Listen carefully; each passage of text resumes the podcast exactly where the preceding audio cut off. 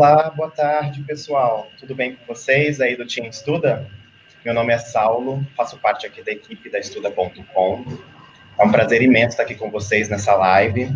A gente está na contagem regressiva para o Enem 2020 e com essa live, super dicas de revisão, notão na redação Enem 2020, a gente vai trazer para vocês várias informações importantes para a redação do Enem. Bem-vindos a todos que estão chegando por agora. Queria que vocês colocassem aqui como que está o nível de ansiedade de vocês, quais são as expectativas para a redação do Enem 2020. Escrevam aí. Daqui a pouco a gente vai ter a participação especial de um especialista em redação Enem. Queria que vocês uh, seguissem também aqui as nossas páginas, curtissem as nossas redes sociais e você já sabe que a Estuda.com é a sua plataforma de avaliação e análise de desempenho. Mas, além disso, a Estuda.com está aqui para trazer para vocês informações extras, informações importantes que vão te ajudar lá no domingo da redação do Enem. Para trazer essas informações, a gente vai ter a participação especial do professor Vicente Monteiro. Ele é especialista nessa área, tem formação em letras e também em redação mais de 25 anos de experiência em pré-vestibulares e cursos de redação também. Além disso, ele é campeão no Enem, aqui no estado de Mato Grosso, pelas escolas nas quais ele ministrou. E é um especialista nesse assunto. Eu vou trazer ele aqui para falar com a gente.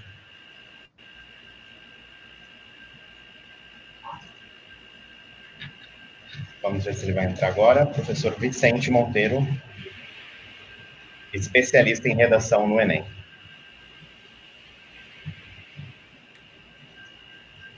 Olá, pessoal. Saulo, tranquilo. Muito obrigado, Saulo. É, pessoal, eu espero hoje contribuir um pouquinho, não é? Com a preparação de vocês para a prova de redação do Enem.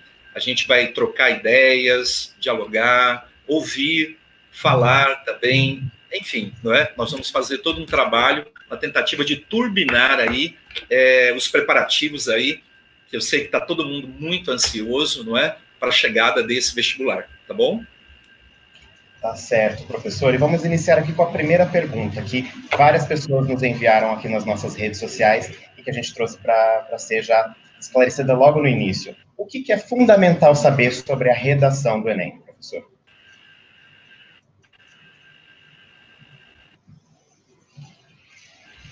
Bom, veja bem, ali que um candidato deve ter para enfrentar a redação do Enem é, primeiro, saber que ele tem que problematizar o tema, mesmo que o recorte, mesmo que a frase-chave não traga isso. Por exemplo, no último Enem nós tivemos a democratização do acesso ao cinema. Então, nessa frase-chave, embora nos textos motivadores tenha problematização, nessa frase-chave não havia propriamente um problema. Mas o candidato tem que ter essa ideia de que no Enem a redação deve ser problematizadora, ou seja, ele deve identificar quais são os problemas que estão relacionados uhum. àquela questão.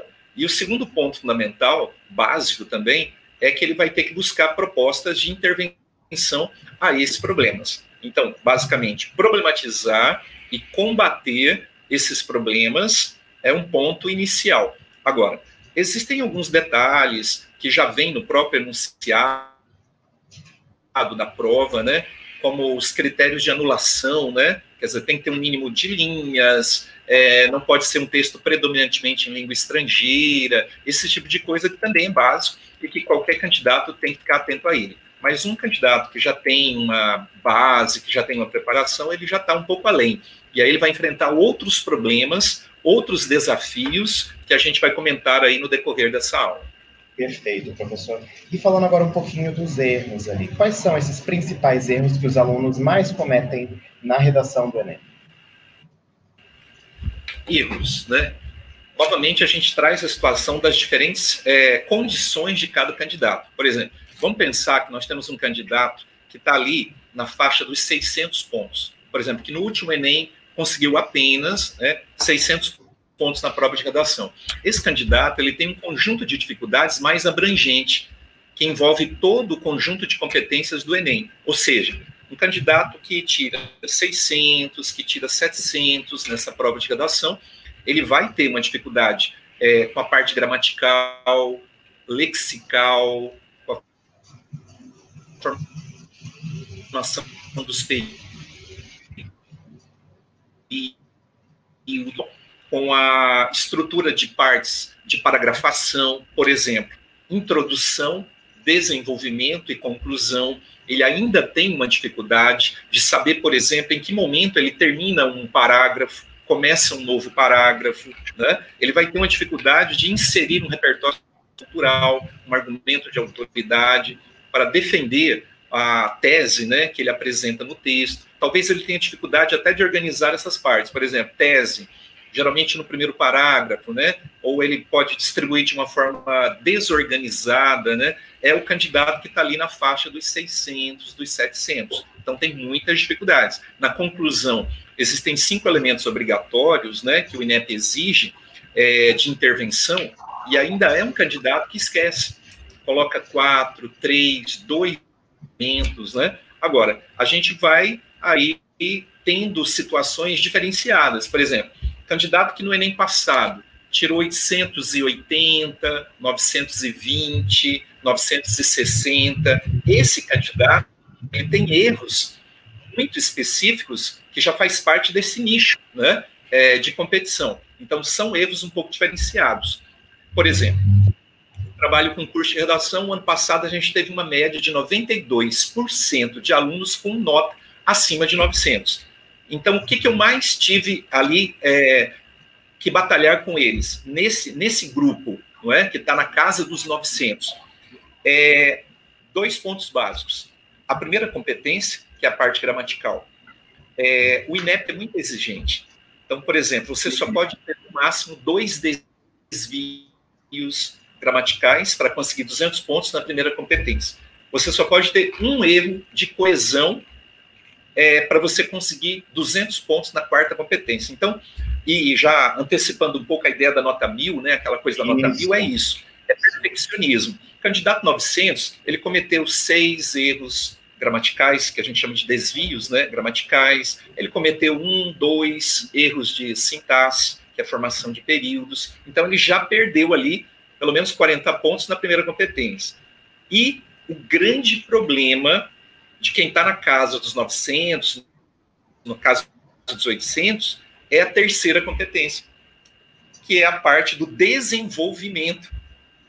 O INEP pede um plano estratégico, em que há uma especificidade de articulação entre as partes do texto, e principalmente o desenvolvimento que muita gente aprendeu na sala de aula, que é apenas a argumentação das teses, e não é. É preciso que haja o desenvolvimento a argumentação de qualquer informação, fato ou opinião que apareça, inclusive no decorrer do desenvolvimento. E é nesse ponto que o candidato ali, 900, 800, ele muitas vezes peca e não consegue atingir a nota máxima. Né? Então, esses são os pontos que eu é, vejo né, nesse trabalho constante com turmas, com alunos, né, a gente está sempre corrigindo redações, acompanhando as dificuldades, conversando com os alunos, eu sempre vejo esses pontos. Tá? É, mas a, a, dificuldade ela depende muito, Saulo, do, do aluno, né? Ela depende muito uhum. da situação, como eu falei. Então tem diferentes estágios, diferentes situações e as dificuldades vão variar de acordo com, com essa questão. Mas sempre tem um norte, né? E eu acho que o norte é o que falta para a nota mil, é isso que eu acho que o candidato tem que pensar. O que, que eu estou precisando para eu alcançar, a nota mil na redação do Enem? E esse ponto, ele tem um conjunto de táticas, de técnicas, né? Que a gente pode citar algumas aqui rapidamente, mas, por exemplo, é fazer uma varredura nos textos anteriores, que já foram corrigidos pela escola, pelo seu professor, e verificar exatamente, fazer um levantamento do que você mais tem errado principalmente nas últimas produções. E a partir desse levantamento, você começa a construir um plano para eliminá-los. Né? Então, esse é um ponto fundamental, certo? E a partir Retomar, daí. Então, as redações. Exatamente. Certo. Retomar as próprias senão... redações que já fizeram, para ver ali os, os pequenos deslizes e, e não cometê-los.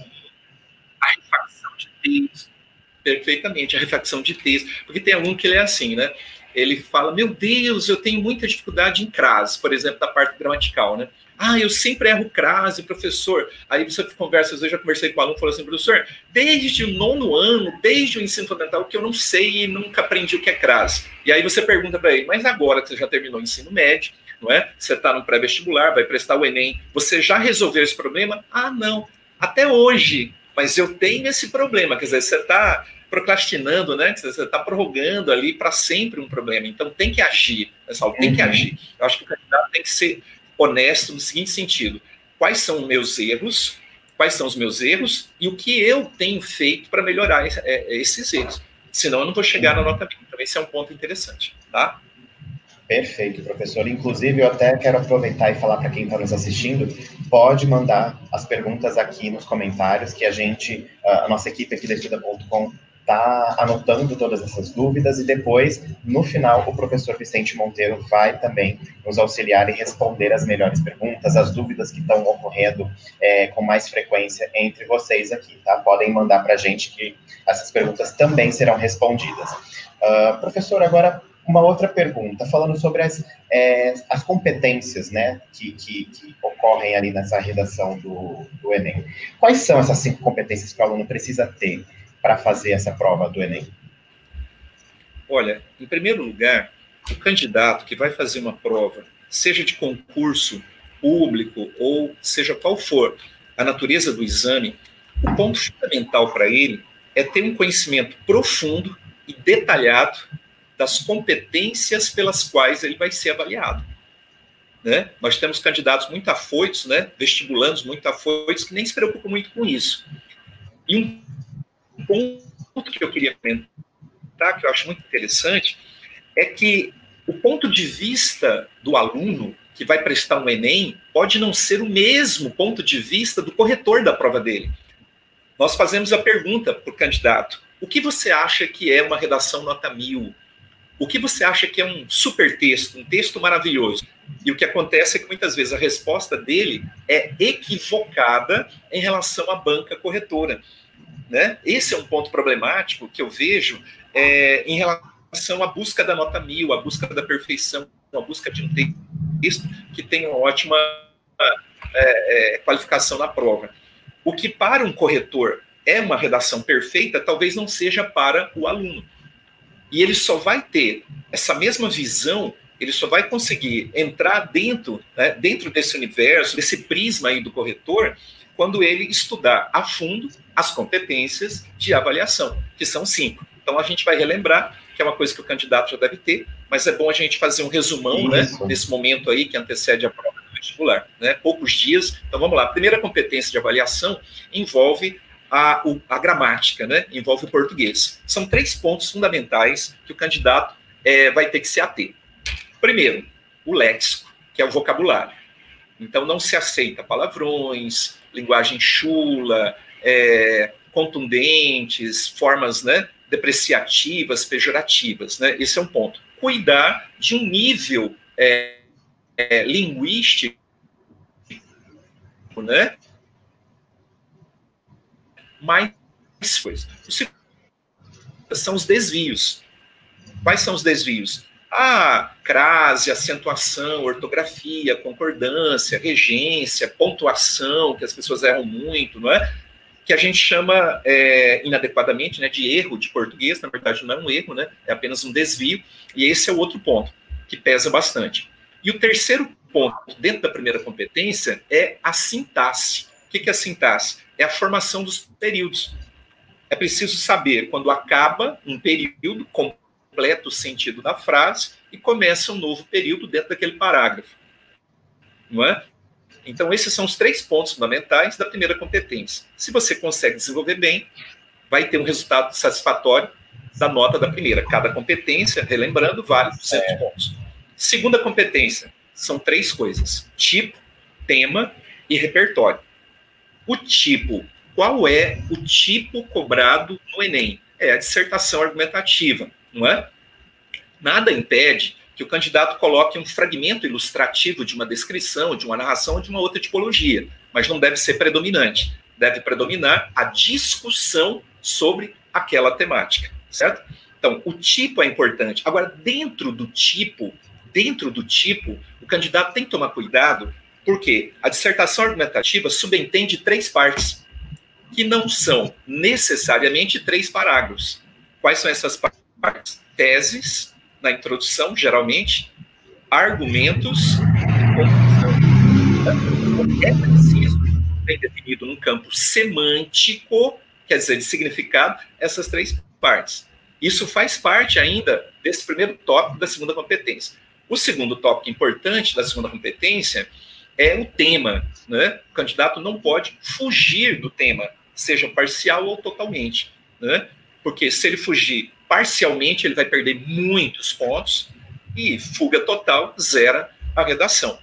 Não é? Aí entra uma dúvida que pode surgir aí né, de um candidato, professor, e os textos motivadores? Ainda ontem, um candidato comentou sobre isso, é, em relação aos textos motivadores. Nós temos que obrigatoriamente seguir os textos motivadores, o caminho dos textos motivadores? Não, não necessariamente. Tá? Os textos motivadores dão uma noção, né, dão um sentido, uma lógica para você saber mais ou menos, se você quiser optar por um daqueles caminhos. A parte mais importante, fundamental para não fugir do tema, chama-se frase-chave. Ali, naquela frase em negrito, em destaque, é que está o fundamental para não fugir e nem tangenciar do tema. Qual é a dica que eu dou? Ah, é para não fugir do tema. Você vai pegar aquela frase-chave em negrito, destacar tópicos frasais dela, o que, que, é isso? Palavras-chave, ideias relevantes, e vai ter que obrigatoriamente, não necessariamente naquela ordem, colocar tudo aquilo dentro do texto. Aí você está tranquilo em relação à fuga de tema, certo? E num terceiro ponto, ainda da segunda competência, é, nós temos um repertório sociocultural, que é um conhecimento reconhecido não é, pela ciência, pelo conhecimento humano, é, que pode ser uma matéria de sala de aula, pode ser uma filosofia, uma biologia, química, matemática, história, geografia, literatura, né? antropologia que você vai colocar dentro do seu texto. Mas também vale, olha que bacana, né? Vale música, vale filme, documentário, telenovela. Hoje você pode colocar até uma charge, um comentário de uma charge, de um cartoon, pode ser um subloque, uma mitologia grega, né? É muito bem-vinda aí como repertório sociocultural. E o repertório sociocultural é argumento e forte né, necessário para o enriquecimento da produção dissertativa argumentativa. É, Bacana. É, se tiver alguma e se o aluno...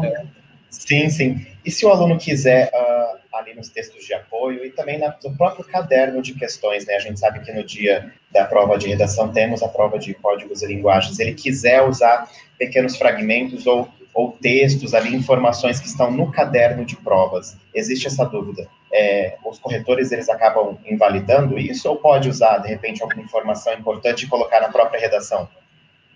Muita gente fica com essa vontade, né? De pegar texto motivador, porque ali tem dados estatísticos, tem informações pertinentes ao tema. É, só que eu, eu, particularmente, recomendo o seguinte: fuja dos textos motivadores nesse sentido. O texto motivador vai te dar um norte, vai te dar uma ideia, não é? Porque tem gente, por exemplo, que fala, professor, eu não sabia nada do que seria algoritmo informático, manipulação do comportamento do usuário com base nos dados da internet, né? Do, do Enem retrasado. Mas quando eu li os textos motivadores, eu entendi o que, que é isso esse processo de manipulação que existe na internet. E só, tá? Nós recomendamos que você fuja dos textos motivadores, tá? Por quê? Eu vou explicar. Determinadas competências de avaliação é, determinam que se o candidato transcrever, copiar parte dos textos motivadores, ele pode ser muito prejudicado. E até aqueles candidatos que não copiam, que traduzem, que fazem paráfrases e que pegam algumas informações do texto motivadores, tem tabela de correção para isso do Enem. E a nota já não é a nota máxima. Da, é? da Aí você pode perguntar sobre isso. Posso colocar algum dado Exato. do texto motivador? Então pode, mas isso não é bem visto pelos corretores. Não recomendo. Exato. Sabe o que, que eu penso? Por exemplo, é, tem gente que fala assim, professor, não é verdade isso que o senhor está falando. Por quê?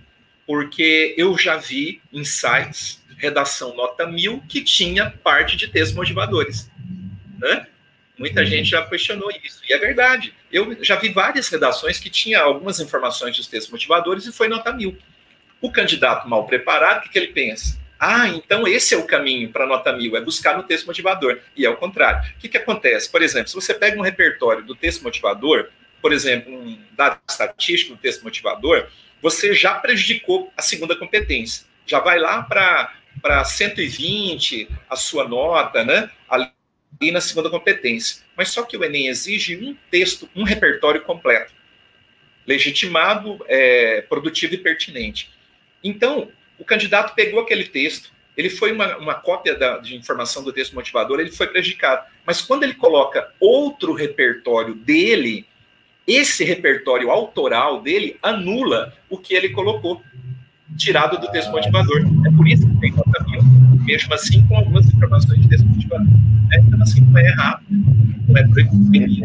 Agora, a minha orientação é que o candidato fuja dos textos motivadores. Seja mais autônomo, mais autoral, construa o seu trabalho espetacular com seus repertórios e leve para a prova do vestibular para você construir o seu texto, lógico, totalmente conectado à proposta da redação, mas não dependente daquilo que está ali naquela folha ou no caderno de provas também. Tá? O caderno de provas também é, deve-se evitar que o candidato pegue informações desse caderno. Perfeito, professor. É, a gente está falando das competências, é, faltam mais algumas, correto? Vamos lá. Sim, a terceira competência são duas coisas, tá? Fundamentais. É o plano de texto e o desenvolvimento.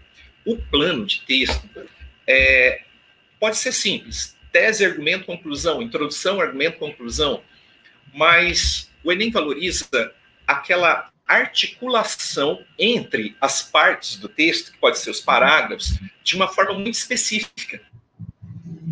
Então, o que se valoriza aí é a especificidade. Né? Um exemplo clássico né, que a gente vê nas redações de nota mil, de especificidade de plano estratégico, né, chamado de plano estratégico, é quando você, por exemplo, enumera uma T1, uma tese número 1, uma tese número 2, por exemplo, e aí você é, retoma a tese número 1 e comprova, desenvolve e aprofunda, e retoma a tese número 2, comprova e aprofunda. Você manteve um plano muito bem articulado, muito específico, e é isso que é valorizado para você conseguir nota ponto. Da terceira competência é o desenvolvimento da redação, a argumentação do texto.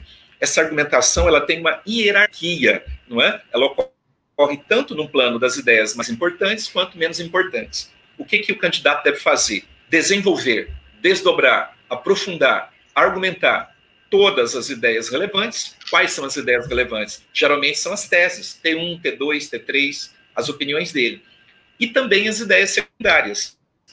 As informações, os fatos. Sabe quando o candidato coloca uma informação ali no desenvolvimento que precisa de um desdobramento? É uma informação que precisa né, ter uma explicação. Ele não pode deixar para a banca corretora fazer a interpretação daquela informação. Isso a gente chama de ideia secundária, e obrigatoriamente ele tem que da Manu aqui, qual o nível de detalhes? Então, realmente precisa detalhar tudo isso, né? Isso. O nível de, o nível de perfeito. O nível de aprofundamento aí é, das ideias secundárias, ele não é necessariamente tão prolongado, até porque o espaço uhum. é muito pequeno, né? Eu sempre aconselho o candidato a fazer letra pequena com capricho e legibilidade, né? Para ele poder escrever bastante. É, se você fizer um desdobramento, por exemplo, abrir uma, uma coesão explicativa, né? Então você coloca lá, coloca uma informação que não está muito bem desenvolvida, que ficou meio assim vaga. Aí você coloca, pois, porque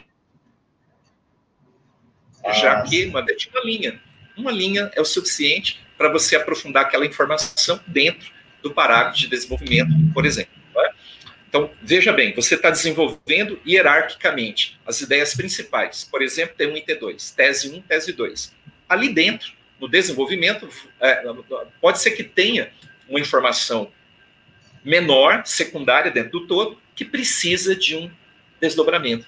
E aí você faz esse processo. Aí fica perfeito. Né? Então, plano estratégico, desenvolvimento de 10 principais e 10 secundárias vai te dar 200 pontos, nota máxima, na terceira competência. Tá? Quarta competência, coesão. Logicamente está ligada à coerência do texto, à lógica, né, concatenação, só que a coesão é um plano externo, né? Quando a gente fala em coesão, a gente está falando em sintaxe, em estrutura de texto, essa coisa toda. Então a gente tem as coesões ali entre as palavras. O que, que são coesões? São conexões, palavras que ligam, né?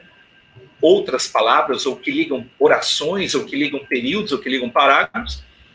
Você tem as pequenas coesões que ligam as palavras, as coesões que ligam as orações, no campo das subordinadas, das coordenadas sindéticas, por exemplo.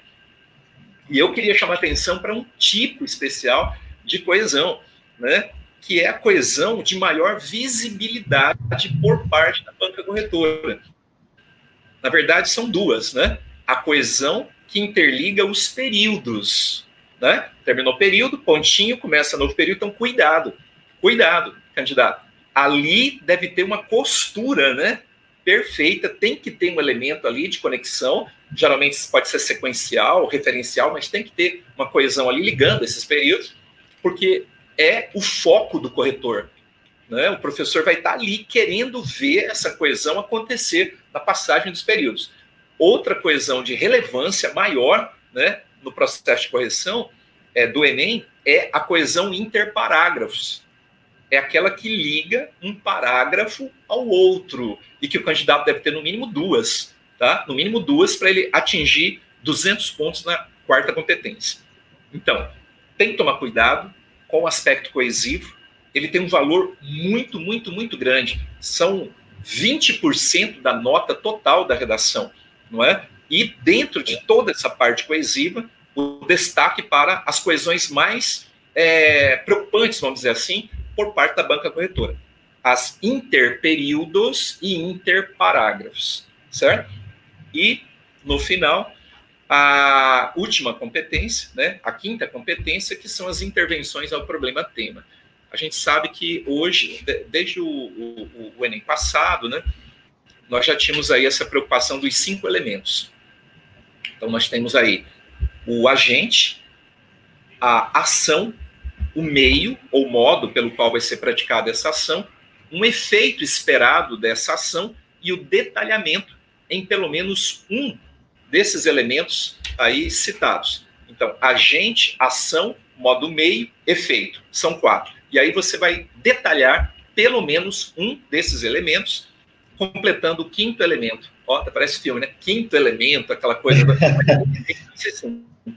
Aí a nota já é muito exata. A nota é muito exata. Até o próprio candidato já pode calcular a nota dele no dia da prova.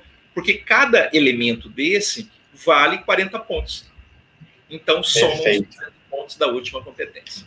É, realmente, nessa, nesse comentário aí, o senhor já respondeu aqui a pergunta da, da Manu é, Valverde. Ela perguntou qual o nível de detalhes da proposta de intervenção. Então, são esses cinco elementos né, que precisam ter nessa proposta de intervenção perfeitamente. Esses cinco elementos fecham aí a última competência, a quinta competência.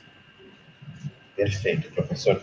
E agora, ah, é, assim, a gente conversou, o senhor disse muito sobre as competências, esses aspectos e as importâncias dos detalhes, mas tem algumas pessoas que ainda ah, acreditam que redação é inspiração, né? Você chega ali na hora e vem aquela, aquela, aquele momento de inspiração e a pessoa consegue escrever ali perfeitamente. Afinal de contas, a redação ela tem muito isso mesmo da inspiração ou é mais a técnica e o planejamento que estão ali envolvidos nesse processo? Olha, gente, essa questão é primeiro, né? É, liberdade de expressão, cada um faz, né? Garantido pela Constituição Federal. Mas olha só, é, os dois elementos eu acho que são importantes, né? E nós, como professores e corretores temos que respeitar isso, né? É, muitas pessoas têm dificuldade de adaptar uma ideia dentro de um molde, dentro de um plano, e preferem a livre criação, espontânea, pela inspiração, pela emoção. E muitas pessoas preferem optar por um modelo pré-estabelecido, pré-fabricado para adaptação no dia da prova. É, eu, particularmente, eu, professor Vicente Monteiro, eu defendo muito a técnica eu defendo muito esse trabalho, porque ele traz resultados, né? Por exemplo, nós tivemos, como eu falei, 92% de alunos com redação no ano passado acima de 900 pontos. Então, funciona. Né? O que, que eu percebi? Para quem adota técnica, que eu chamo de matriz, projeto, plano, né? pronto para adaptação, eu percebi que o redator erra menos, principalmente a gramática, quando ele já vai com algo pré-fabricado, não é, para adaptação. O tempo de produção da redação é menor, ele acaba gastando menos tempo para produzir o texto, não é? Se ele tiver num estado emocional abalado, né, na hora da prova, aquele nervosismo, aquela situação, isso é reduzido quando você já vai com algo pronto para a prova, do que você buscar inspiração na hora. Né? Agora, lógico que o fator emocional é importante, que o fator da inspiração ajuda, motiva na produção. Respeitamos os dois caminhos. Os dois podem levar a nota mil, não é? Agora, eu penso uma coisa, como alguns alunos já me falaram, professor, mas eu tenho dificuldade, eu acho que é o melhor caminho, mas eu tenho muita dificuldade para adaptar uma ideia ou algo que eu tenho de um tema dentro de um projeto pré-fabricado ou pronto, um plano, uma matriz. Ora, então faça um treinamento. É muito mais fácil fazer um treinamento de adaptação de projetos matriz do que você deixar por conta da inspiração. Aí entra uma questão que eu acho interessante, que é a questão da preparação para a prova, né? Vamos pensar num colégio, no ensino médio, né? E no final da semana vai ter duas provas, uma de matemática e uma de redação.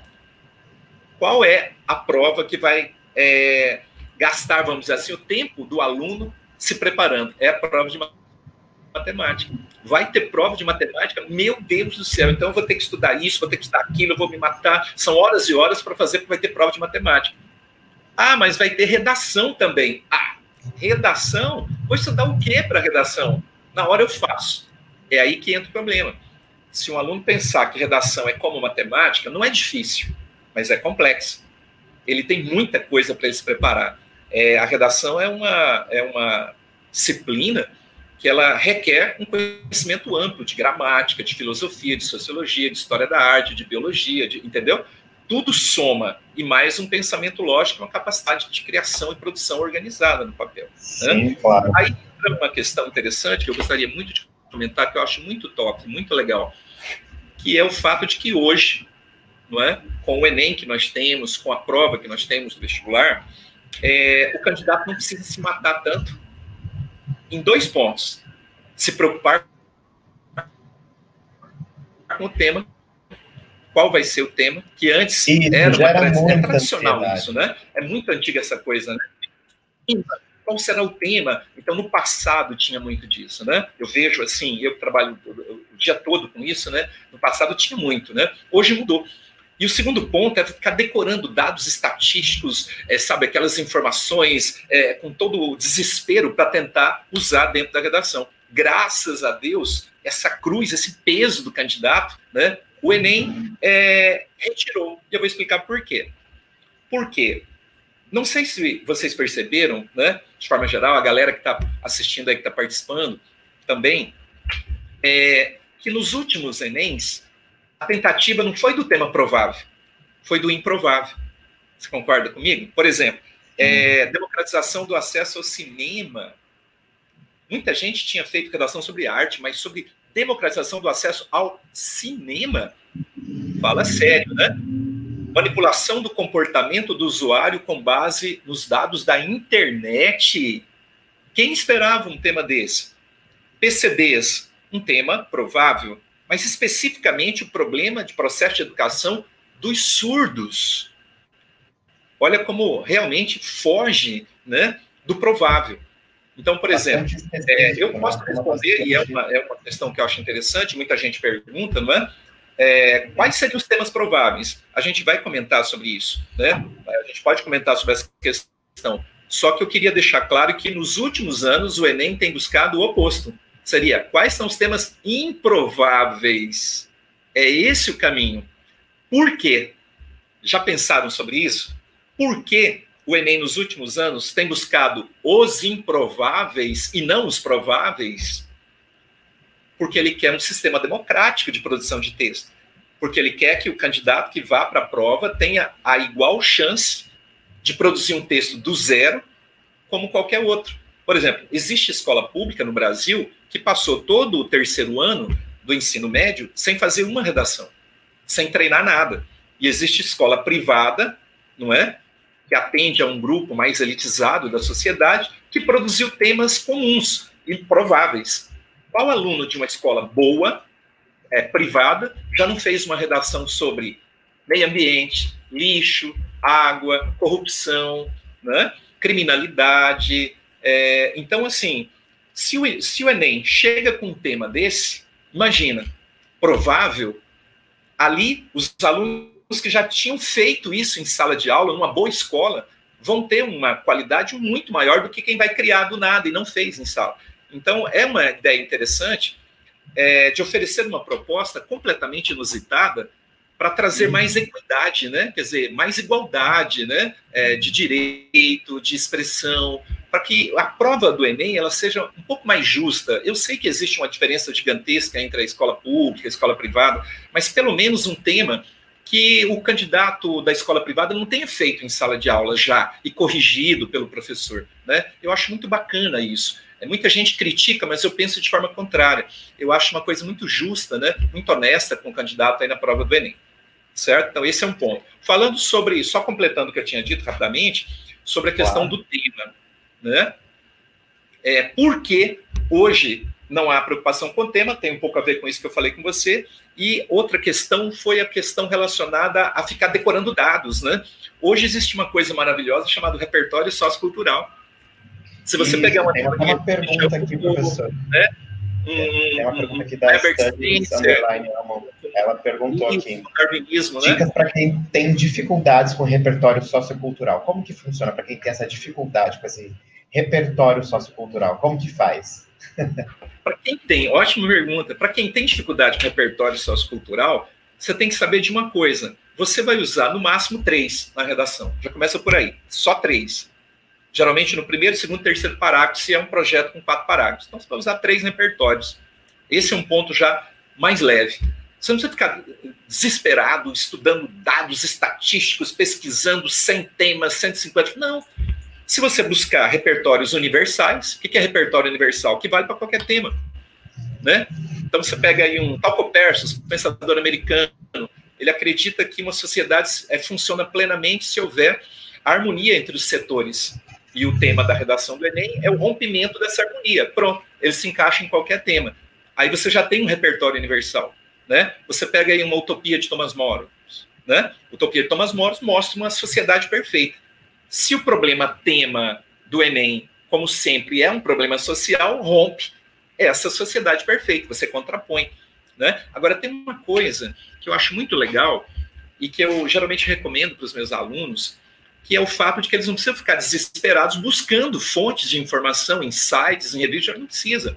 Por quê? Porque a aula que ele tem já é o repertório, já é a fonte. Você quer ver uma coisa? Por que, que uma lagartixa consegue andar é, num teto sem cair, de cabeça para baixo? Será que é aquela ventosa que achavam antigamente? Eu li um TDC da Super que diz que não, que são as forças de Van der Waals ou forças de London. O que, que é isso? Olha só, eu vou, eu vou é, desenvolver um raciocínio agora com vocês que vai partir da lagartixa e vai chegar na redação. Olha só. Vamos é, lá. Esse... O Enem é assim mesmo, né, professor? Ele trata de vários temas do nosso cotidiano. Isso. O que é força de London, né, da físico-química? A gente tem moléculas apolares e moléculas polares. As moléculas apolares, elas não têm polo, né? A, a, é, nuvem de nêutrons positivos e negativos ali definidos. Está tudo misturado, positivo e negativo.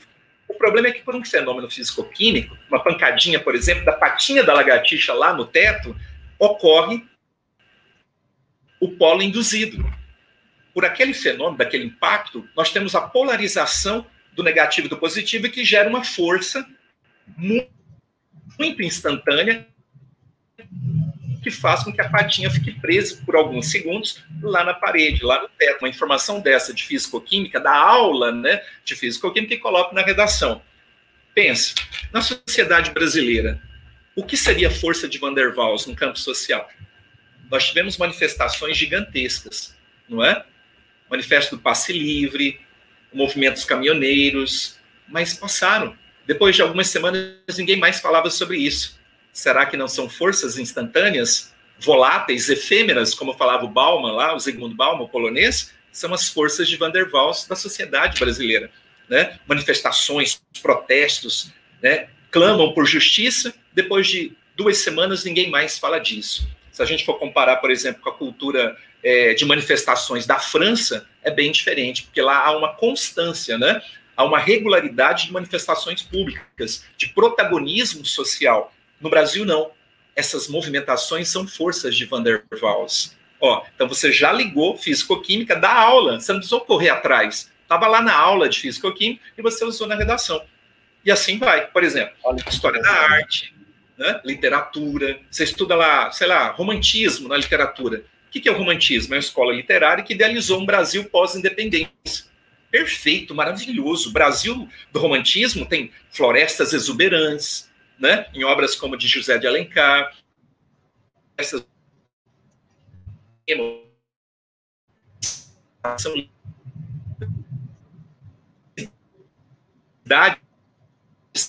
são também, não é verdade? E, uhum. E, a, e, o problema do repertório da literatura, da aula de literatura da ação isso é muito bacana. É, é, é, basta que o aluno consiga fazer essas conexões neuronais.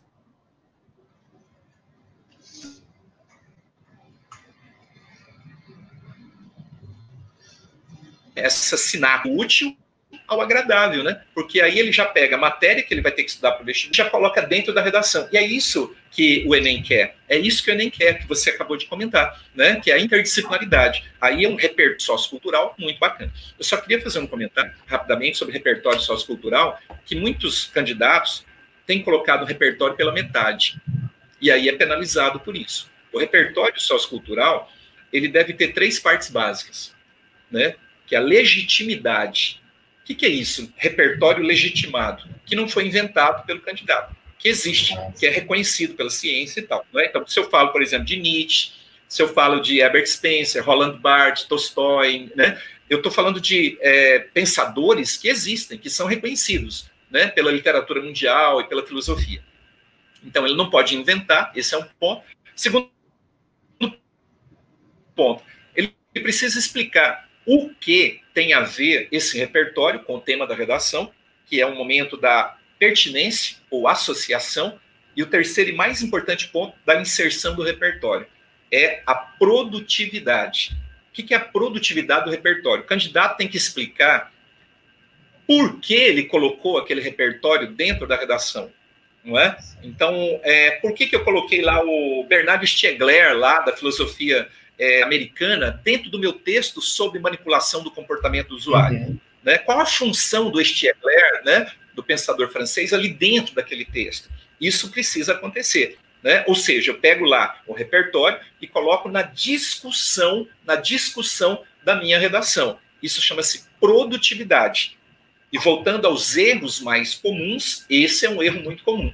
É o candidato colocar o repertório pela metade. Ele acha que está bom entendeu? Ele coloca lá um pensador, uma, uma história da arte, alguma coisa, ele acha que já está resolvido. E não está. Ele tem que responder aí essas três etapas. Professor, e sobre, sobre a legitimidade, a Andressa Vaz, ela perguntou aqui, professor, comenta a importância de, de entender os direitos humanos.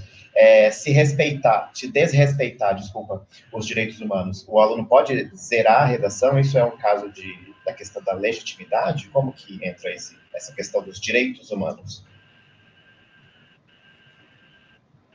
Se você cita, por exemplo, um Pondé, né, que tem a, a, a ditadura dos ofendidos e tal, você é, vai apresentar um ponto de vista radical, diferente do que seria politicamente correto, mas ele é legitimado.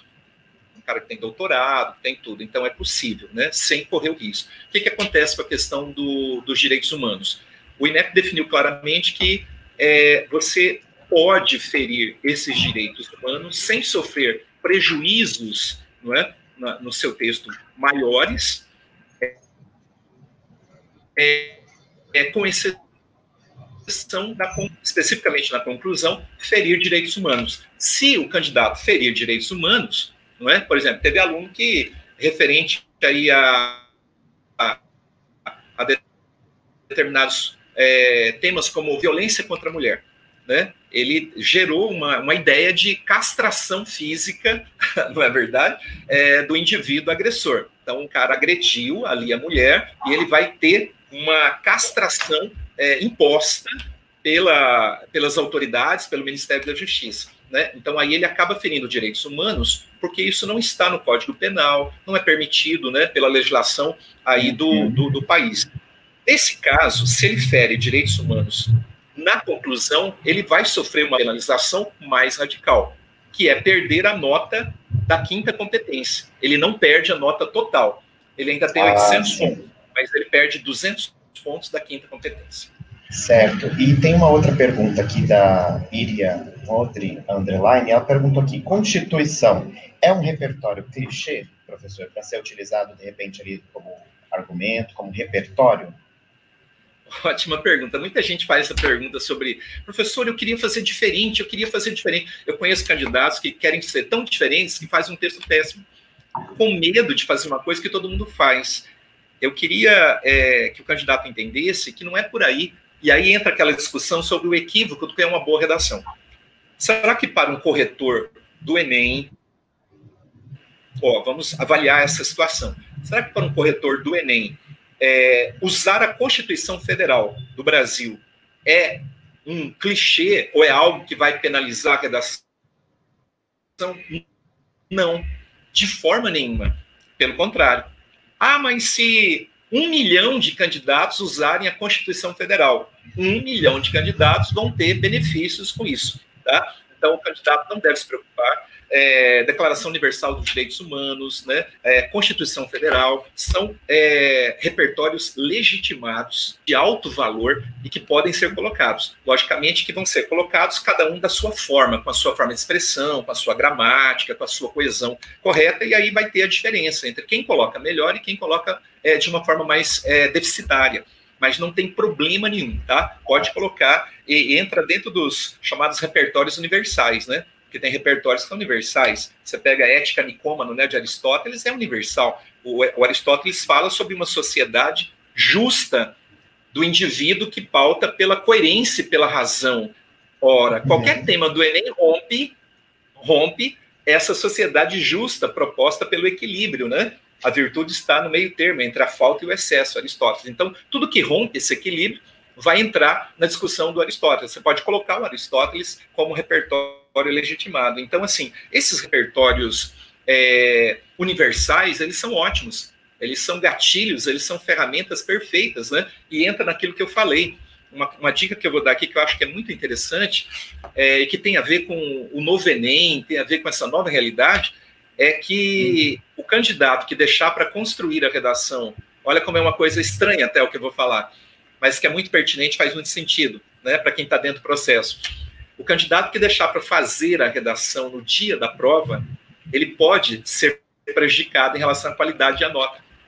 Em relação ao candidato que antes da prova, agora, por exemplo, hoje à noite, comece a fazer a redação que ele vai usar no dia da prova do Enem.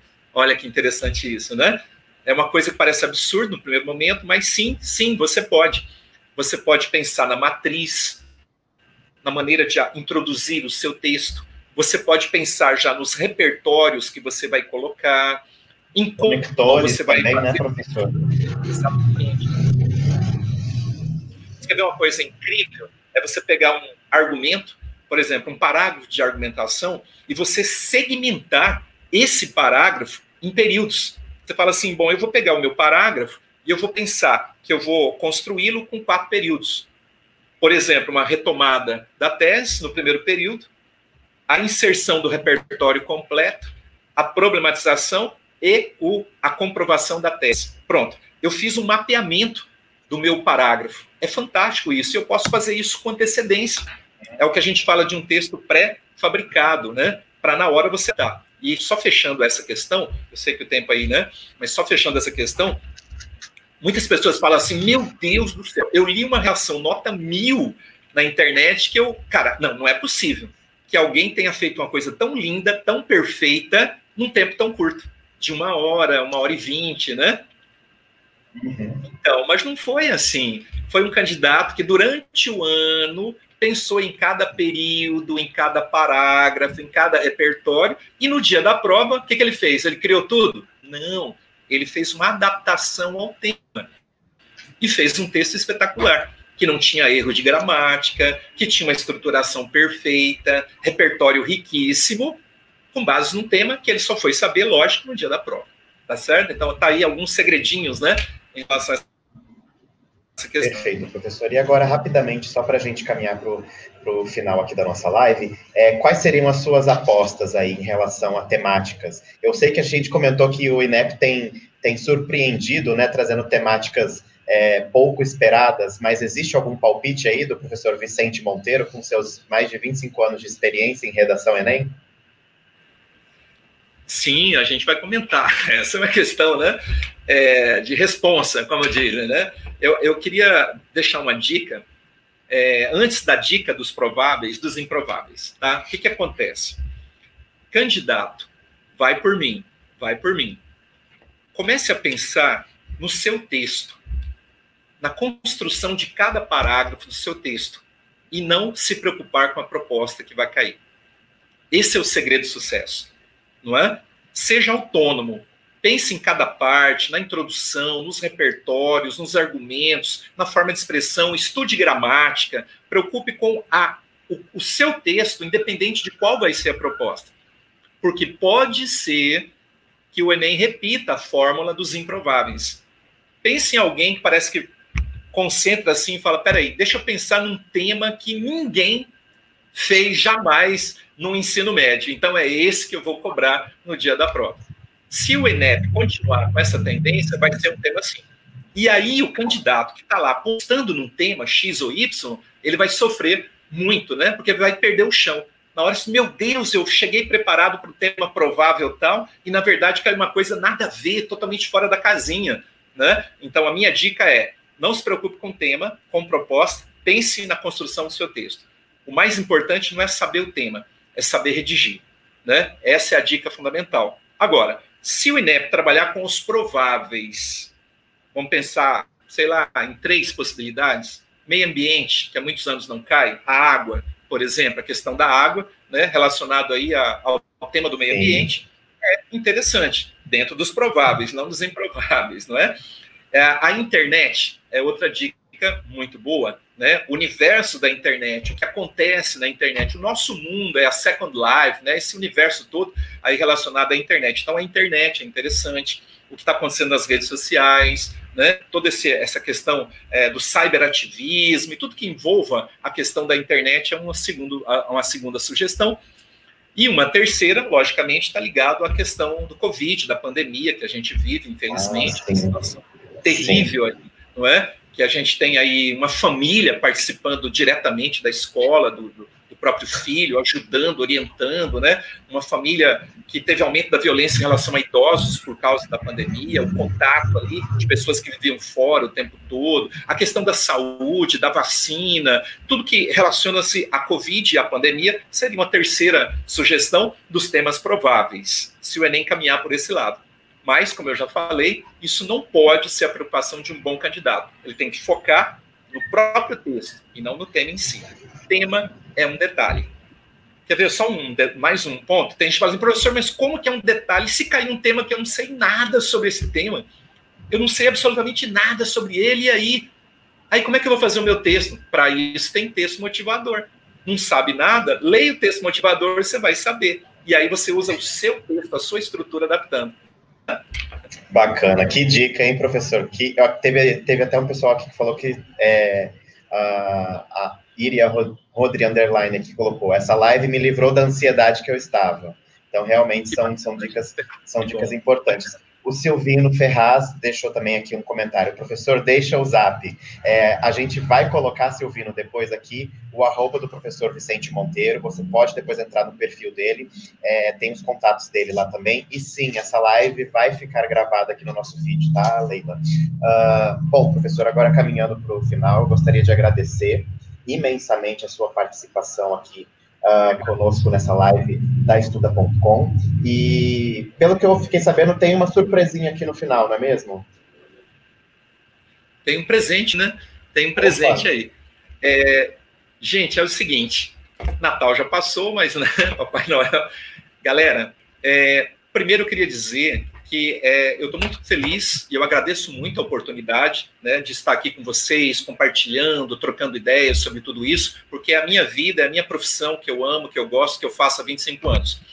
Então, qualquer dúvida, qualquer dificuldade que você tiver, entre em contato comigo. Pelo Instagram, pelas redes, né? Entre em contato que eu vou estar te ajudando aí até a reta final. Tá? Esse é um primeiro ponto. Segundo ponto é o seguinte, em relação a esse pequeno presente. É, nós vamos ter um mini curso, um mini curso de redação para o Enem, especificamente, com duração de quatro horas, aprofundando, partindo do básico ao aprofundado, com todos os detalhes, dicas muito específicas, no dia 15 de janeiro. No dia 15 de janeiro, a prova de redação acontece dia 17, no domingo, na sexta-feira à tarde, um mini curso de redação gratuito. Gratuito. Gratuito, professor? Para quem que se inscrever, procurar a gente no Instagram, a gente vai estar tá cadastrando presente, esse aluno para a participação.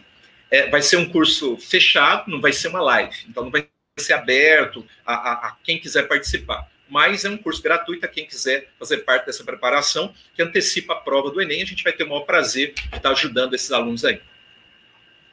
Tá, joia. Que presente, que bacana, professor. Então, fica combinado para quem tiver depois alguma dúvida, quiser se inscrever, todas as informações no Instagram do professor Vicente Monteiro. A gente deixou aqui nos comentários e vai ficar também disponível no nosso feed.